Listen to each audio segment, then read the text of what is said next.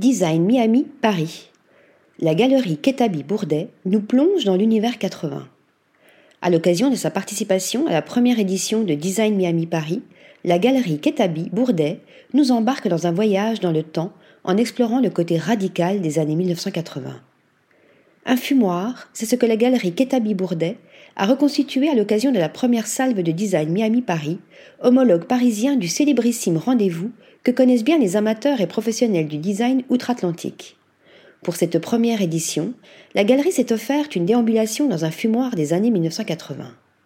L'exposition explorait le style à la fois radical et bourgeois propre à cette décennie. Très minimaliste, les créations sélectionnées allaient de Philippe Stark à Paolo Paluco et Mireille Rivier, en passant par Ronald Cécile Sportes, Jean-Michel Wilmot ou encore Rei Kawakubo, Christian Duc et Mattia Bonetti. Très sombre, noir, faisant la part belle au métal, aux lignes géométriques, l'exposition met en évidence la coexistence possible entre les pièces postmodernes, les décors opulents et les architectures classiques. Parmi les pièces phares les plus singulières, la chaire numéro 7 de Rei Kawakubo. Si celle-ci date de 1987, le modèle a été réédité en 2022 par Comme des garçons dans une version intégralement noire.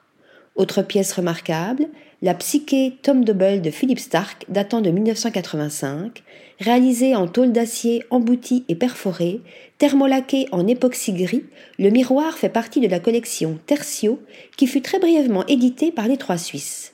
Seulement trois exemplaires sont aujourd'hui recensés, nous assure la galerie.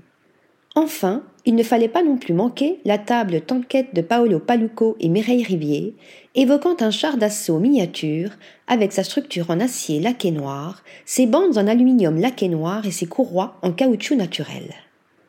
Article rédigé par Lisa Agostini.